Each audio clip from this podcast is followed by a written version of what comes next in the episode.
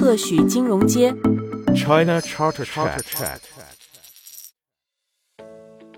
各位朋友们，大家好，欢迎来到我们的特许金融街节目，我是 CFA 北京协会志愿者方林。这一期节目，我们很荣幸的邀请到北京国际财富管理研究院特邀研究员龚元先生，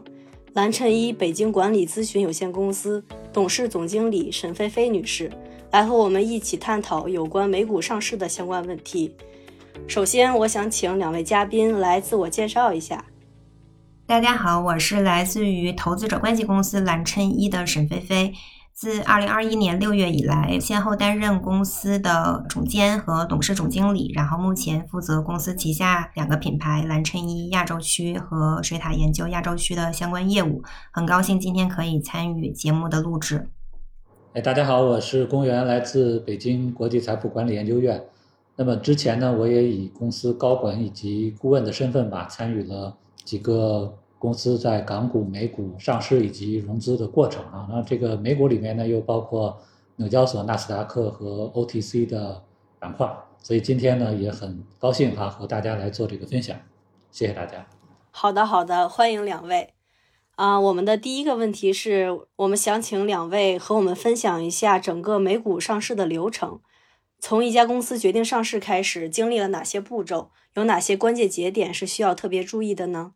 好的，那个我先来说一下我这边的感受吧。啊，从我个人的经历来说呢，我觉得一家公司能够在美股上市呢，这个流程还是比较有挑战的啊。首先就是时间的压力会非常大，另外工作量也是比较大的。呃，那么对公司的管理团队来说呢，上市呢等于是在日常的工作之外哈、又增加了一项非常艰巨的新的工作。所以我感觉呢，那么上市呢，就好比说一个学生打算出国留学哈，那他在学好日常的课内的功课之外，他还得去考托福、雅思，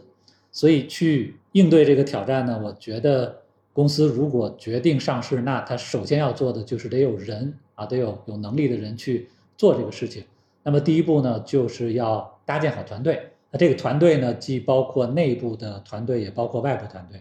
有一些公司呢，在决定上市之后呢，会招聘比较有经验的 CFO 啊，或者呃财务总监呀、等等啊，来带领公司去对接外部团队啊，去完成上市。那么外部的团队呢，我们一会儿可能会更具体的来说，但是外部团队就包括参与上市的这些中介机构啊，包括律师啊，包括投资者关系公司等等。那么第一步啊，团队搭建好之后，就有几个重要的事情要开始去做，包括搭建上市公司的法律架构，那么包括呢理账啊，因为一般公司呢是按我们国内的会计准则去记账，去美国上市呢需要把这些账目呢调整成 US GAAP 啊，也就是美国会计准则的账目，这样审计师呢才能去审计，然后呢还需要审计师入场啊去完成审计工作。所以这些呢都是上市过程当中非常重要，也是比较耗时间的一个工作。那么在做这些工作的同时呢，美国的律师会带领大家哈去撰写这个招股书。那么当招股书写好以后呢，会把招股书递交到美国证监会去让他们审核。那么现在呢，也就是说从去年的三月三十一号开始吧，在美国上市的中国公司呢，也要经过我们中国证监会的备案。那么中国证监会和美国证监会都批准了之后，下一步呢就是公司的管理层会去呢路演啊，会去美国去见投资人啊，去介绍自己的公司啊，争取去融资。如果顺利的话呢，在路演结束之后不久啊，公司就可以完成挂牌、完成融资了。呃，那么讲完这个流程呢，我是想着重的讲一个环节哈、也就是路演的环节。因为首先呢，路演是比较辛苦的。我记得有一次呢，我在美国的路演就是从旧金山开始，美国的西岸哈、开会，然后开完了一天会呢，晚上坐飞机要去东岸的纽约，然后这两个城市之间就有时差哈、四五个小时。然后那天的飞机又晚点了，所以当我们飞机降落在纽约的时候呢，已经是早上六点半了，也就是说一整夜就在飞机上。然后到了纽约机场呢，我们就在机场简单的洗漱，然后坐车进城呢，就又开始了一天的会议哈。所以路演是比较辛苦，但是呢，路演呢也很有意思，因为你可以去不同的地方。我参与过的最长的一个路演是超过两周了啊，去了七个国家，十多个城市。然后在这个过程当中呢，就会碰到一些有意思的人。那我有一次路演的会呢，我印象特别深的哈，就是呃给一个美国的投资人，一个基金的经理吧，去介绍公司情况。然后我正开始讲啊，我说公司有什么投资亮点，有什么优势，他就把我打断了。他说：“咱们就不弄美国人这套了吧。”啊，我比较关心的是这个创始人，他到底对公司是一个什么样的规划啊，什么样的发展的一个路径，他又是怎么创业的？所以他就很关心团队。然后问完了这个创始人的背景呢，他又问公司的其他的高管呀和独立董事。所以很有意思，就是面对同一个公司吧，不同的投资人他可能有完全不同的侧重点。然后还有一个非常类似的一个经历哈，就是。也是我们在路演，然后我跟老板坐在这边，基金的两个分析师坐在我们对面。老板呢就讲了他为什么要创立这家公司，哈，为什么要带公司上市。对面的一个投资人听完了以后，他就轻轻的叹了一口气啊，然后他看他的那个同事，然后说了一句话，他就说 Where did we go wrong？就这句话我记得特别清楚啊，虽然这次路演可能已经很多很多年以前了，但他说的这句话我一直记着。Where did we go wrong？他就跟同事说：“哎，我我们哪儿做错了呀？你看人家老板跟我们年纪差不多哈，他用了大概几年的时间把一个公司带到纳斯达克上市，他也是上市公司的老板。你看我们俩这么多年过去了，好像还是只是一个基金的分析师，所以就很有意思。有时候跟那个投资人去去做交流。然后，然后最后一个例子想分享的就是有一次在美国也是去给一些那个券商的经纪人去做 presentation，因为每个经纪人。后面都有很多股票的投资人，然后在路上的时候，在车里，然后我们的一个美国合作伙伴他安排的这场会，他呢之前呢自己就做了一个纳斯达克上市公司，就是做经济的，所以他对经纪人非常了解。然后他发现呢我在路上还在准备这个 presentation，我把我的 PPT 呢打印出来了哈，是纸质的，拿在手里看。然后他呢就把我那个 PPT 拿过去了，看了一眼，很快的就从头翻到尾。然后他就把我那个 PPT 当中的两页叉叉就给撕掉了。他跟我说呢，他说你要面对的这些股票经纪人，他们的专注力非常有限，他不会听你讲这些东西，他只想听你的股票怎么帮他的投资人赚钱。然后你讲的这些什么管理团队很有经验呀，什么全产业链啊等等，没必要去给他们讲，他们也记不住。虽然呢，就是我印象特别深，就是他的这个做法呢，让我感觉当时。呃，挺简单粗暴的，但是还是呢，从他身上学到了一些东西。我觉得呢，路演呢，其实它核心或者说本质就是一个销售的过程哈。你要去卖出你公司的股票，就虽然我们要合规，要给出真实的信息，但是呢，一定要突出自己公司的价值和优势啊。那么这一点呢，就是菲菲的专业了。所以关于这个上市的流程呢，我就讲这么多，然后把时间交给菲菲。哦，谢谢龚总。那个，我想龚总其实已经对于整个上市流程有一个比较全面的介绍，然后也有很多生动的例子。那我非常认同，就是这个路演的成功和与投资人的沟通，其实对于一个公司 IPO 的成功与否是呃至关重要的。那像我们和以前从没有合作过的企业开始合作的时候，一般是在这个 IPO 流程相对呃后期进入的。那作为投资者关系企业，我们会协助公司去完善市场定位以及向市场传递的信息，呃，然后协助公司去完善准备的这种投资人的材料，无论是从信息传递还是呃语言优化的角度。因为整个这个市场是呃动态的，像 IPO 整个流程可能会耗费大概半年或者更久。临近试水或者是路演的时候，市场其实在相关行业的这种关注点有可能是有所变化或者转移的。所以我们在与投资人沟通的时候，要更加的靠近热点，而不是一味重复呃老生常谈的故事。比如说一家公司，它既有这种。呃，元宇宙也有大模型的业务。那现在市场热点其实是在这个大模型上，然后公司的战略重点其实也在这方面有所关注。那我们肯定是建议公司在与投资人沟通的时候，要首先沟通的是这个目前市场呃关注的这种热点，而不是一味的就是谈论他以前的这种呃业务重心。然后在投资人感兴趣的基础上，可能再对呃其他业务有所介绍。这个与投资人沟通的过程，其实就是像写文章一样，它在这个整个安排上面是有一些这种轻重缓急的。然后通过不断的沟通，我们在这个演示材料里面也会就是不断完善。最后的话，我觉得还有一个可能，呃，整个上市流程里面比较有意思的环节，就是 IPO 上市当天。我们会协助公司去监测首日的这种股票表现，因为呃第一天交易的这个股票表现，其实对于公司在市场的定位，还有后续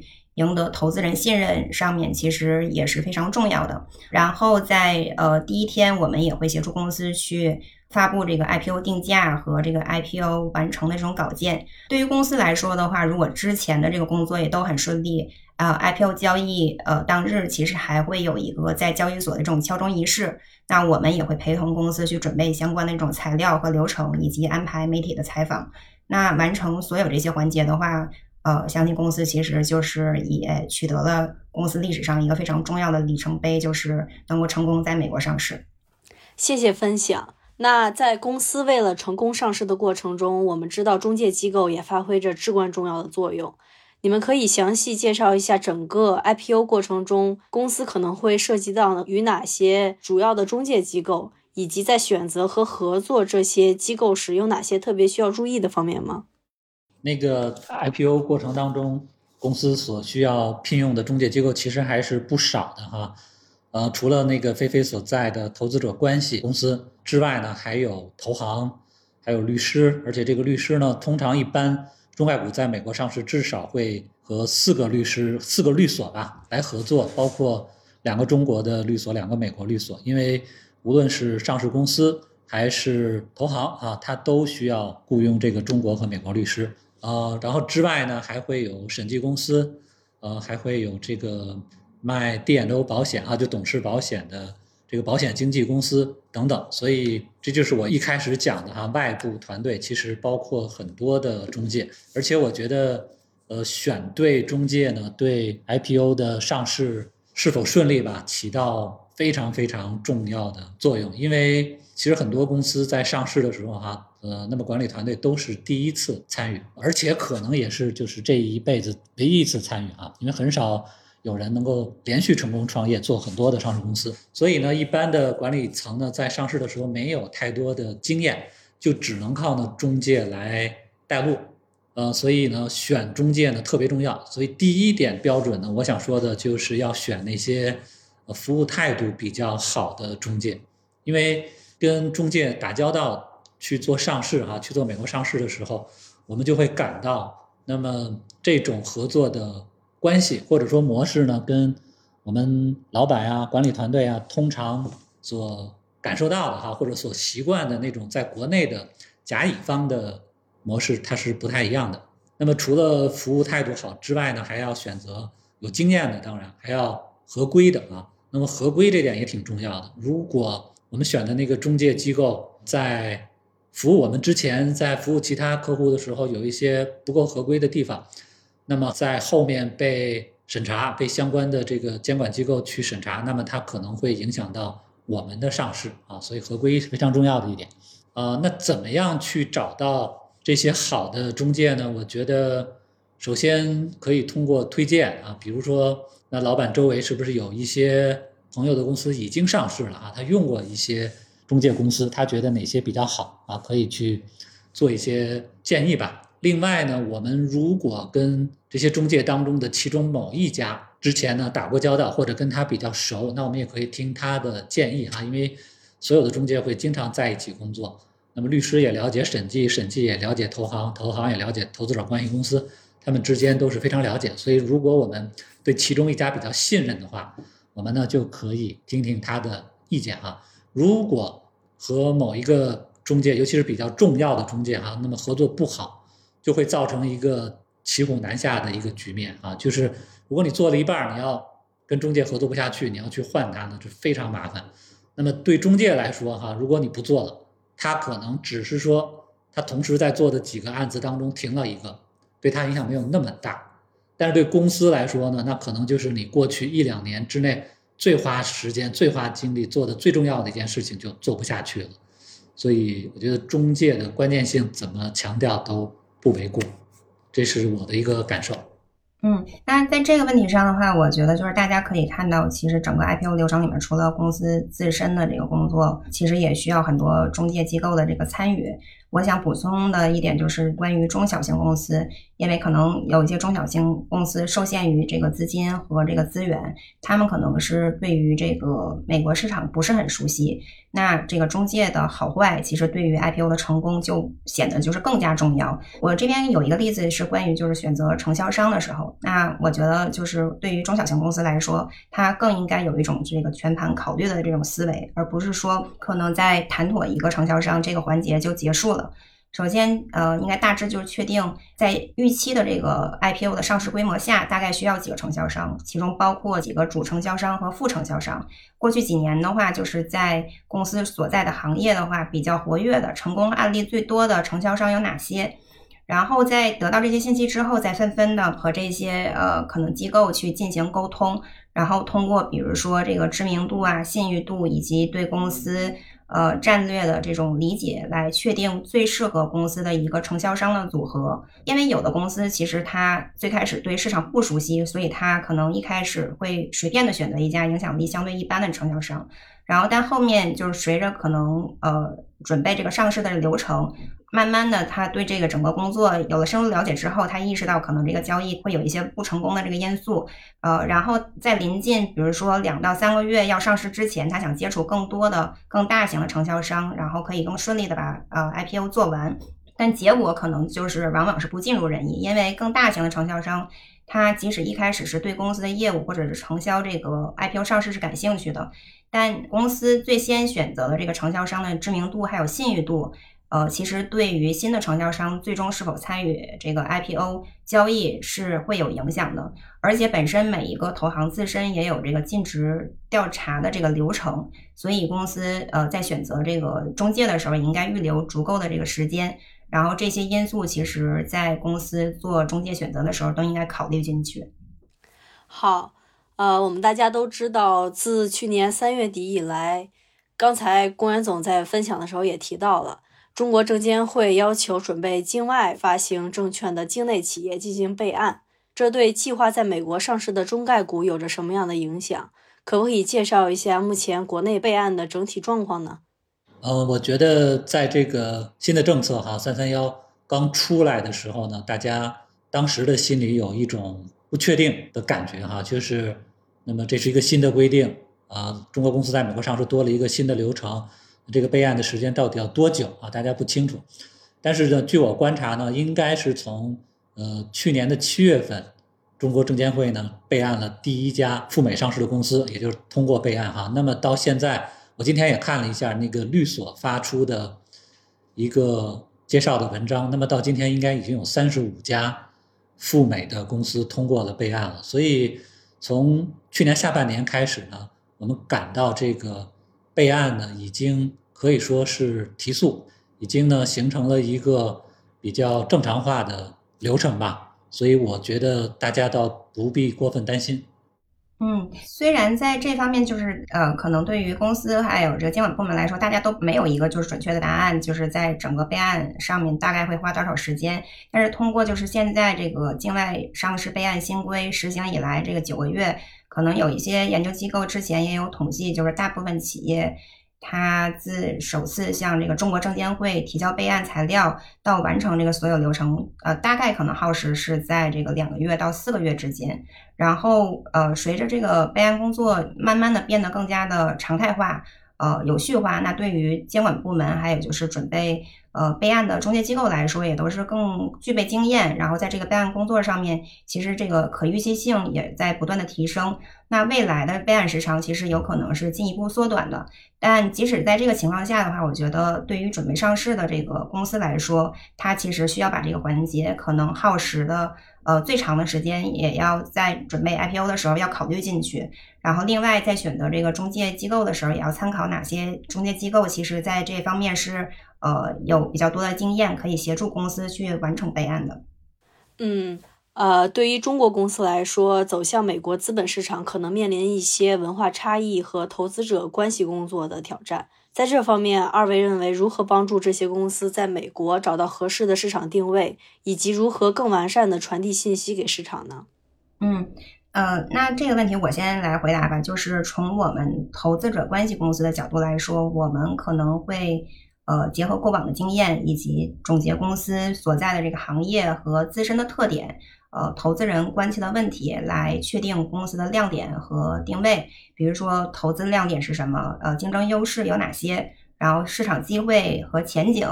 呃，以及公司自身的这种增长策略和财务亮点等等，然后我们会在这个过程里面也鼓励公司去强调这个创新和未来的增长潜力，因为呃，为了吸引那些就是寻找长期投资机会的投资者，然后在完善这些相关信息的同时，我们除了要表达公司想传递的内容。我们还要考虑这个信息在美国市场会不会引起歧义，是不是美国人习惯的这种表达方式？那在这里，我们可能需要美国的编辑呃进一步的去检查相关的内容。最后的话，我觉得就是鼓励公司去提高这个透明度，然后呃及时准确的向投资人去披露公司的财务状况、业务进展和战略计划。与美国公司相同，就是中国公司也要遵循这个美国证券法规定的一些信息披露的这种要求。然后，呃，我再补充一点，就是说，在平时的日常工作里面，也可以参考这个行业里面的一些追加实践，呃，以便就是公司可以更完善的向市场去传递信息。好的，好的，我觉得那个刚才菲菲提到两点哈，我都特别同意。他讲到一个就是说，我们去美国上市嘛，那么美国主要投资人是美国投资人，可能还有一些其他国家投资人，所以我们在讲述我们资本市场的故事的时候呢，一定要注意哈，就是用海外投资人那种。能理解的，或者说引起他共鸣的这种方式去去讲我们的故事。还有一点呢，我最近呢看了一个图片啊，就是最近有一些外企在上海开了一个峰会。那么这个峰会呢，就是这些外企一起讨论哈，他们对中国市场的一个策略。然后在会上呢，也做了一个统计，就是说这些外资企业哈来中国投资、来中国发展业务，他们最看重的是哪些点？那么有几点啊，比如说中国的基础设施非常好，然后劳动力充足，还有就是供应链比较强。那么还有一点呢，就是中国的人口与市场规模哈还是非常大的。我看呢，就是选项最多的还是说中国的人口与市场规模哈。所以我觉得，呃，不光是这些外资企业来中国做业务的时候，他们关注中国的市场规模。那么如果我们中国公司去海外上市，海外的投资人呢，他仍然会关注这一点。所以就是说，怎么样能够用他们理解的这种概念去解释哈我们的市场？我举例来说吧，比如说我参加过一个公司的上市哈，中概股的上市，那么公司就说我们是专注于中国的二线城市啊，原因就是一线城市可能太拥挤了。那么在讲二线城市的时候呢，我就会跟美国投资人来举个例子哈，否则他不理解你的二线城市到底是一个什么样的规模。那我们举例哈，比如说郑州这个城市现在一共有一千多万人口。那在美国是一个什么概念呢？美国人口最多的城市是纽约，哈，纽约有八百多万，所以就说我们的二线城市随便哪几个，就比它人口最多的城市还大。就是你要给他一些东西，给他一些数字也好，对比也好，让他理解我们中国投资人讲的这个内容啊，这是一点。呃，那么第二点呢，就是刚才菲菲也讲到了，就是要经常去看海外一些所谓的 best practice，就是海外的一些公司讲自己的故事啊，做投资者关系啊，或者发布新闻做的比较好的，我们可以去学习啊。这点其实我自己也还是比较关注的。就是美国有一个那个杂志叫 IR Magazine，投资者关系的一个杂志，它每年呢会评选出最佳的投资者关系公司。那么我呢比较关注的是最佳公司里面那些小盘股啊，因为我的很多接触的中概股都是小盘股，我就去学习。那么美国本土的小盘股，它新闻发布的好，它投资者关系做得好，是怎么好法？那有一次呢，我就看到了一个新闻哈，我觉得他写的非常好，我也给我的客户去用这个新闻做案例啊，去跟他们讲，那我们的公司在美国上市应该怎么讲这个故事。那那家美国的小盘股呢？它是一家做汽车驾驶安全相关的产品的公司。那他发这个新闻稿是说什么呢？他说美国有一个非常大的卡车公司，这个卡车公司的所有卡车上面都装了它的这个设备，目的呢就是改善司机的视野啊，增强这个驾驶安全。那他的新闻是怎么评论的呢？他说这家公司装了我们的产品，就表明。这家公司对安全非常的重视，这个理念跟我们是一样。然后他又补充了一句啊，他说大家都认为呢，在未来哈，这个道路安全、驾驶安全呢会得到很大的提升，但是我们认为在今天，我们公司的产品就可以很好的提高我们的安全驾驶，就把自己的理念哈、自己的价值观通过一件很具体的事情给展现出来。我觉得就写的非常好，因为我看到一些中国公司呢，规模不大哈，但是他喜欢做。就是我说的那种小公司的宏大叙事，他讲好多布局呀，他要布局一二三所有的热点行业、所有的热点区域，但是没有具体的东西，我觉得就不如刚才那个例子里面讲到的，用细节去体现价值，去体现理念。然后最后一点，我想讲的就是我们的故事最好能跟美国的市场产生链接。比如说哈，虽然你的公司不大，但是你的客户当中有这个全球五百强的。你的客户的名字当然是经过客户允许，你讲出来，美国投资人就知道了，这个对你公司整个故事的可信度会有一个非常大的帮助。或者你没有非常大的客户，但是也许你的产品在美国有销售，你在美国有办公室，就是这些能够和美国本土产生链接、产生共鸣的信息，如果有的话，那么对提升公司的价值非常有帮助。嗯，我觉得龚总你说的这几点非常重要，就是说，包括我们可能在给呃一些公司做建议的时候，我们也是就是鼓励公司，无论是在这个宣传上面，还是就是说在日后和投资人沟通的时候，你要用一些就是方便他能够理解的一些角度或者故事来去呃，就是帮助投资人去更好的了解公司的业务。比如说一个公司，他说我在日本做了一个，比如说什么什么样的尝试，或者是呃。介绍了一下我和某个公司有所合作，那我们一般会给的建议就是说，呃，你的这个尝试在这个市场上面是不是第一次？就是说之前有没有人已经有过相关的这种例子？那我们做这种建议的这个原因，其实就在于就是说，如果他是第一次的话，那当然就是说他所做的这种尝试在市场上面他的影响力，他是市场上第一个吃螃蟹的人，那他的市场呃影响力肯定是毫无疑问的。然后包括你和这个投资人。呃，或者是潜在合作伙伴去合作的时候，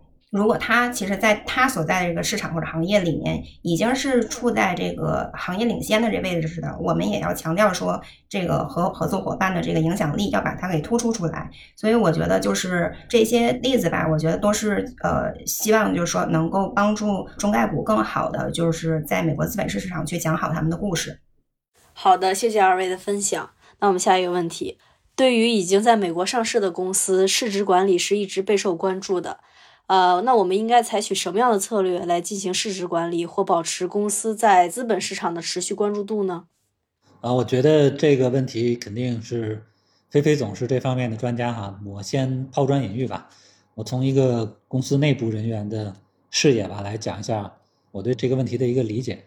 我觉得保持公司在资本市场的关注度吧。呃，分两个方面的工作，一个就是日常工作哈，一个是融资的工作。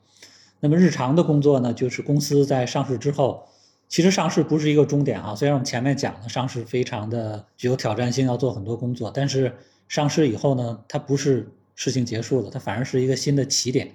因为你变成一个公众公司了哈，你要在投资者关系方面哈，在资本市场方面做很多的我们叫做日常的维护工作。我觉得维护工作呢，第一点就是要给自己的公司一个清晰的定位。我们在上市的时候应该已经有了哈，但是在上市之后，我们要不断的根据实际的情况哈，来可能做一些调整啊，让自己的定位越来越清晰。呃，结合自己的特点，呃，以前呢最简单的一个定位，对中国公司来说就是，呃，中国的美国某某公司。比如说在很多年以前，第一波中概股上市的时候，百度就很简单哈，他说我就是中国的谷歌，所以这个定位呢非常的明确，也非常的有吸引力，非常的好理解。但是现在情况不一样了哈，因为我们现在中国已经有很多行业是我们更领先，或者是我们新的模式海外不一定有了。比如说哈，一些电动汽车我们已经非常领先了，所以在这个时候呢，就要换一种思路啊，来讲好我们自己在中国市场的这个故事。反而呢，反过来可能会辐射到海外啊，辐射到全球的市场。所以第一点是定位，那么定位定好了呢，可能让公司的估值呢就会有一个不一样的局面。那第二点呢，就是在你有了定位的前提之下哈，怎么去写好自己的信息，也就是说所谓的这个叫 messaging 啊，把信息写清楚。我个人体会呢，就是信息一定是要有体系的啊，有连续性的，要不停的通过发布信息呢，来打造一个公司在资本市场的一个靠谱的人设。比如说哈，你提出了我们未来一年也好，两年的也好，一个战略。那么首先这个战略的表达呢是要合理的，然后我每次发布新闻也好，跟投资人交流也好呢，可能让投资人要感到我们在朝着我们的战略目标呢一步一步的。在前进，那可能过一段时间呢，我们就实现了一个小目标；又过一段时间呢，我们又做了推进啊，也就是说步步实施吧。第三点呢，就是在我们有了信息之后，我们要通过什么渠道去发布？当然有传统的渠道啊，就是我们会通过新闻发布平台去发新闻，这样的话，全球主流的媒体，尤其是财经媒体，它都会转载我们的新闻，让投资人看到。那这几年呢，这个自媒体又出来了，所以。怎么样的通过自媒体去传达我们的信息，又是一个新的课题。那除了媒体之外呢，我们还要争取有投行的分析师去叫 initiate coverage 啊，去开始关注公司，去写公司的分析报告啊。这样的话，会通过它作为一个渠道，让更多的投资人，尤其是机构投资人去关注到我们。那除了这些之外呢，我们日常做的工作还有去参与一些非交易路演呀。去参与一些投行组织的投资峰会啊，当然有一些投资者关系也会做啊，投资峰会都要去抓住这些机会，去比较频繁的在投资人面前去展示自己。那么这个呢，就是我讲的日常的一个维护工作。还有一个很重要的工作呢，就是融资啊。我们上市之后呢，隔一段时间可能会继续回到资本市场去做增发。那么这个增发呢，又是一个非常好的表现自己的一个时机。那如果公司呢比上市时候规模大了，那你有可能会引入新的券商，一个更大的投行。那这家投行呢可能会把他的分析师带进来，就让更多的人去了解你的公司。那通过增发，你可能又会引来新的投资人啊，就让更多的基金去关注你啊。那么同时呢，你在增发的时候也会讲，哎，我这笔钱进来是要干什么？是为了我未来发展一二三要用到这个上面。所以利用这个机会呢，你又向。资本市场去介绍你未来发展的计划，所以我想总结一下我说的呢，就是日常做好这些常规动作维护的工作啊，然后通过融资呢去展现效果，让更多的投资人呢来关注我们。嗯呃，那我想龚总其实已经在这个常规工作上面介绍的比较详细了。呃，关于这个持续的信息披露上面，我可能想补充一点，就是说除了可能日常的这种新闻宣传啊，还有这个。呃，比如说通过这个社交媒体去提高呃公司的这种知名度，另外还有一个就是关于这个向市场提供准确和完整的财务信息。那对于中概股来说，它不像就美国本土的公司，呃，被这个要求每个季度都去做这个财务业绩的。呃，分享。但是如果公司想要提高知名度的话，我们是建议就是公司其实你每个季度还是应该定期的，比如说去公布你自己的财务业绩，然后以及举办这个相关的这种中业绩电话会，然后以便更好的和投资人去进行交流。同时的话，我觉得现在的市场环境下面。呃，有越来越多的这个关注环境、社会和治理 ESG 相关问题的投资人。那呃，公司比如说在主营业务顺利的情况下，也可以考虑一下，就是推动可持续性发展以及呃开展一些就是社会责任相关的这种活动。那无形中的话，也可以就吸引一些相关的这个投资人。同时的话，如果就是在股价表现不是很理想的情况下，但是这个主营业务其实还很顺畅的。呃，情况的时候，我觉得公司也可以实施一些合理的这个股票的回购计划，呃，提升这个每股的收益。呃，这个可以帮助公司就传递给市场一种就是对公司价值和信心的这种信号。呃，当然，这个这个股票回购计划其实是应该在公司有足够的这种现金流和战略计划呃支撑的呃情况下进行的。那我觉得，就是通过以上的这些策略的话，应该是可以帮助公司在资本市场可以保持这种持续的关注度，然后以及为公司长期增值提供一些支持。嗯嗯，好的。市场热度对上市公司非常重要，尤其涉及到分析师覆盖和吸引新的投资人。那么对于企业来说，如何有效吸引新的分析师关注，以及吸引新的投资者进行投资？有哪些具体的方法和实践经验吗？可以跟我们分享一下。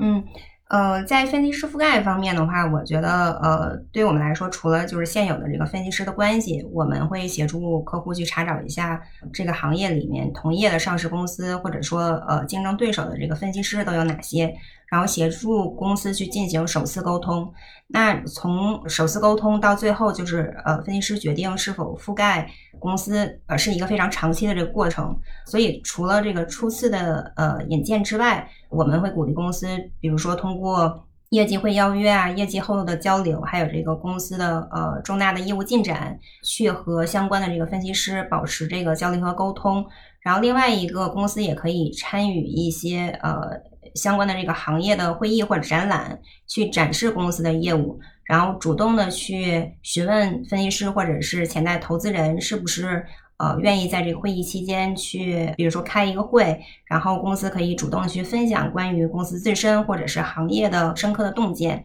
呃，那我觉得这个过程其实无论是对于公司还是分析师来说，它其实是一个互惠的过程。那公司可以在这个交流期间。呃，使分析师更能够了解这个公司的业务以及这个商业模式。同时的话，公司也可以就是借由和这个分析师交流的过程，了解从他的角度，呃，市场这个关注点，以及就是呃，分析师是如何看到他和竞争对手的这个对比的。同时的话，关于分析师，我觉得还有一个。呃，方法就是付费研究，尤其是针对这个小市值的这个公司，可能不能够引起足够的这个呃卖方分析师研究员的这个兴趣或者是关注，那他们可以考虑这个付费研究。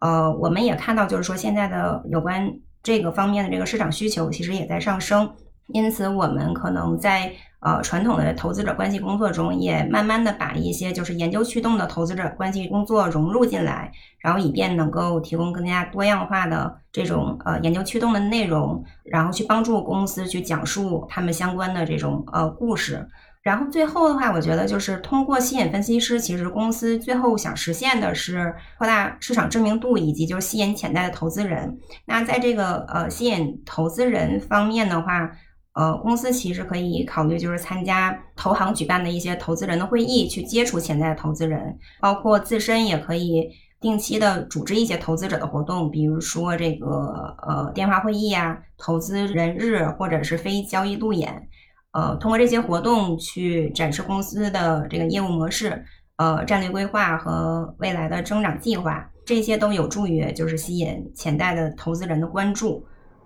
好的，好的，我那个。非常同意啊，菲菲的讲法，因为我们讲到这块的工作呢，包括和分析师的建立一个合作关系吧，都是属于投资者关系工作的一部分啊。那么大家想啊，这个投资者关系英文就叫做 investor relation，它是一种关系啊，所以你要跟资本市场建立关系，然后跟分析师建立关系。那么建立关系呢，大家都应该能理解，这是一个比较长期的工作，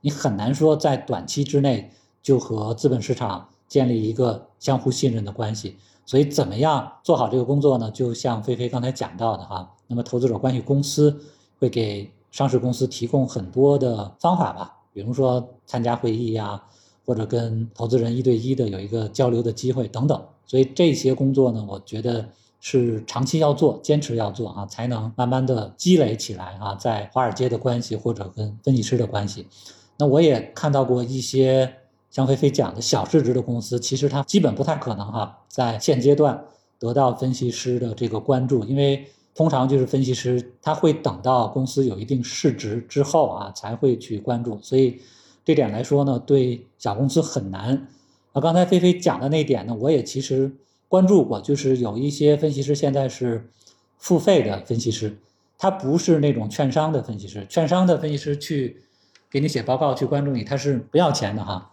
呃，但是呢，这些付费分析师呢，他就是以此为生的，可能自己就是一个小的一个研究机构，专门研究上市公司，帮上市公司去写报告啊。那这些呢，你让他写报告呢，是需要付费的。那前一段时间呢，我倒接触过几家这种付费的分析的公司，那他们呢也给了我一些数据，就说某些公司在经过跟他们合作，他们替这些公司出了分析报告之后。那这些公司的交易量哈就有多少百分之多少的增加？当然，这个都是他们给我的数据，我也没有用过，所以具体的效果呢，目前还不太知道。但是对小公司来说呢，因为很困难啊，所以我觉得像这些付费分析师呢，还是可以聊一聊啊，互相了解一下。对，我觉得就是通过这些途径吧，然后去协助这个市场去更理解这公司的业务，然后以及战略。最后的话，还有一个就是投资者关系管理工具，这个是我刚才可能没有讲到的，就是说公司其实在和这些呃分析师和这个投资人交流之后，其实应该呃，比如说善用相关的这种工具去管理这个投资人和分析师的信息，以便你后续和他们去进行互动啊，或者是跟进。呃，然后我觉得通过采用这些方法，就是可以更有效的吸引一些潜在的这种分析师的关注和这个投资人去进行投资。嗯，除了我们刚刚聊过的市值管理，那些已经上市的中概股可能还会面临哪些挑战？这些挑战又有哪些解决方法呢？嗯，我觉得就是对于可能股票呃持续上涨，并且在一定时间段。呃，股价已经在一个高位的这个中概股来说，它有可能会面临一些做空的风险。那这个风险的话，我觉得存在有两方面主要的这个因素。呃，一方面是在这个财务透明度上面，然后另一方面是在这个信息不对称上。像财务透明度的话，呃，因为之前可能有一些中概股它有一些违规，所以导致就是说海外投资人对于中概股天然的可能会有一些这个财务透明度和公司治理方面的质疑。那海外投资人他由于这个呃文化和语言差异，他在信息这个渠道上面也比不上这个呃国内的投资人，也会导致这个海外投资人对于中概股他会有一些没有充分的这个了解。那在这些情况下的话，其实中概股它有可能会面临这个做空的这个风险的上升。那我们在这个问题上面的话，我觉得始终提倡的是预防大于应对。比如说，在日常的这个投资者关系工作当中，就是加强财务报告的透明度，与独立的这种审计师事务所去合作，确保公司的这个财报是符合这个国际会计准则的。然后，另外去呃加强与投资人的这个沟通，包括呃在这个日常的投资者关系工作中，也可以把这个做空数据的监测也纳入进来，比如说。对于上市公司来说，它每两周其实可以看到自身的和同业公司的相关的做空数据。那公司也可以呃，就是自己来监测以及分析一下，就是在特定的时间内，这个做空比例有没有明显的上升。同时的话，可以通过一些股价表现或者是一些与投资人的沟通，公司有可能也会获得一些相关的信号或者是信息，以及就是说一些做空的机构或者是。激进的投资人，他们在做空前或者是发布做空报告前，其实有可能会联系到公司，提出一些就是要沟通的需求，或者是发来一堆问题。那看到这个做空信号的时候，公司应该是有适当的准备的。真正遇到做空的时候，我觉得首先是要看一下那个质疑都在哪些方面。呃，如果这些质疑的这些信息是不真实的话，其实公司也不用畏惧，就是在。与相关的这个中介机构进行充分的沟通后，尽快的发布一篇就是驳斥做空报告的这种新闻稿，然后监测这个呃股价的反应。如果在做空报告发布当天，股价其实反应相对来说是比较轻微的，那后续的话，公司就呃正常的保持和资本市场的沟通就可以了。如果股价大幅下跌，呃，那公司可能还要做好后续是否要发布更详尽的这种。呃，新闻稿以及就是是否要通过主流的财经媒体进一步的去宣传公司的立场和解释做空的报告的内容有哪些是不实的，就等等措施。然后在后续和资本市场的沟通中，也需要就是密切关注事件的这个演变。嗯，好的。那个，我觉得其实遇到做空之后哈，对上市公司的管理团队，嗯，挑战还是挺大的，或者说挺考验这个团队的能力。呃，我在前几年呢也观察到一家中概股哈是遭遇做空，然后股价下跌，但是呢管理团队呢非常强，CFO 也非常强，那他们呢就及时应对，然后给出的信息呢又有理有据，这样的话呢那个股价呢很快的就又回来了，也就是说他们的反击呢是得到了资本市场的认可啊，呃还有一点呢我觉得。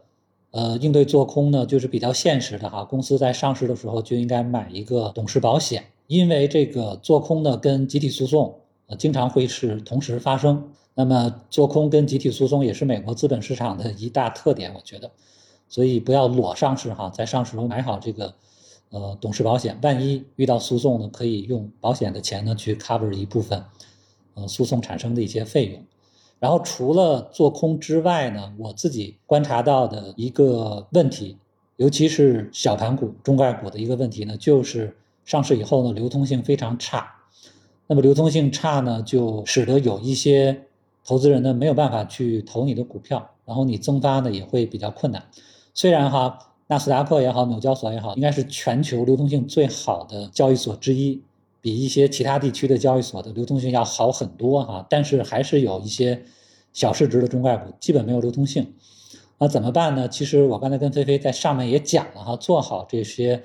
日常该做的投资者关系的工作啊，慢慢的让。市场去了解到你的价值，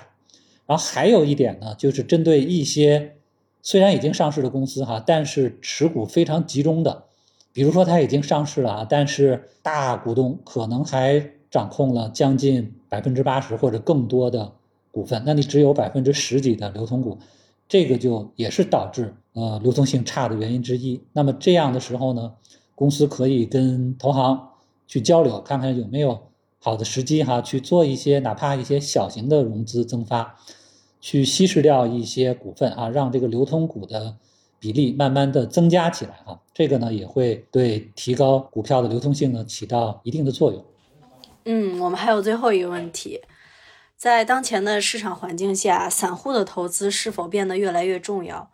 社交媒体在吸引散户投资方面起到了怎样的作用？有没有一些成功的案例或者经验可以和我们会员分享一下呢？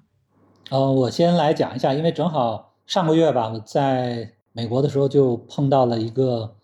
基金的一个分析师哈，也聊到了这个话题。那这个分析师呢，他跟我讲，他是八三年哈进入到华尔街，进了一个投行做分析师，所以到现在应该已经做了四十年了。那我自己呢，也曾经做过一段时间的分析师，所以就跟他做了一个交流哈。因为我做分析师的时候也是在很多年前了，所以我就问他，我说当时我们在给公司写报告哈，分析公司的时候，我们会看几个主要的指标，比如说这个公司的成长性哈，growth，公司的杠杆是不是太高啊，我们叫做 gearing，还有公司的 return 啊，公司的 margin 这些指标。他说呢，他本人现在还是关注这些就是基本面的东西，但是呢，市场的很多投资人已经不这么看了。我说那他们看什么？他说这些人呢，现在越来越多的投资人呢是跟着社交媒体去炒股。当然了，这个可能是一个华尔街老分析师的一个个人的抱怨啊。但是我觉得，从他的抱怨当中，可能也反映了一些趋势，就是一些社交媒体、一些自媒体在资本市场的影响力哈越来越大了。那我也看了一些数据哈，我觉得这个自媒体对。呃，股票的影响可能是在二一年、二二年前两年是特别明显。那所以在当时我也看了一些统计，比如说美国有一个投资人的社区叫做 Reddit 啊，Reddit 上面就会统计，哎，在过去的几个小时当中，在我们的网站某一个股票被提及可能五百多次，那么在这个过去几个小时当中，这个股价上升将近百分之二十啊。所以从这些统计呢，就可以看到自媒体、社交媒体对。投资的影响力确实越来越大。那么顺便说一句哈，这个 Reddit 这个论坛的公司现在的估值已经接近十五个 billion 美金哈，呃，今年应该也会准备上市了。为什么这几年社交媒体对股票的影响越来越大呢？我也看了一个分析啊，其实这个呢是始于这个 COVID，COVID 起来以后呢，所有的人只能是在家工作，那么他们呢可能有了更多的时间，又没办法出门。所以呢，他就更关注这些论坛，他只能在论坛上跟人去交流，然后他也想用自己待在家里的时间呢，去发现一些投资的机会，去赚一些钱。所以是新冠以后导致更多的人去关注这些和投资和股票相关的自媒体。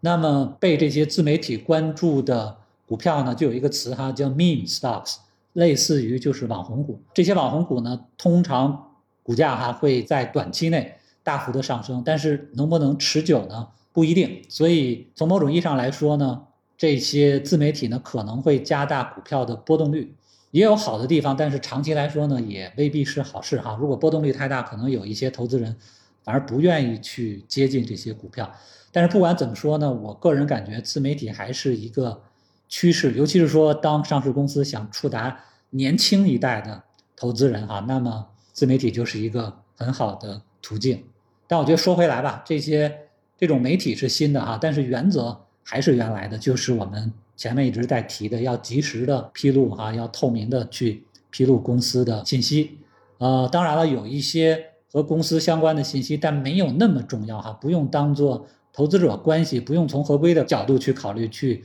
发布的信息呢，比较日常的公司活动呢，可以通过自媒体哈，用一种类似于 PR 的形式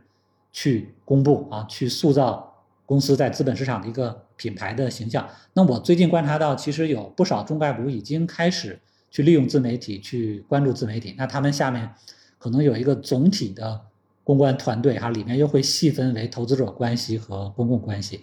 所以这一点呢，我觉得大部分公司已经开始关注，开始利用。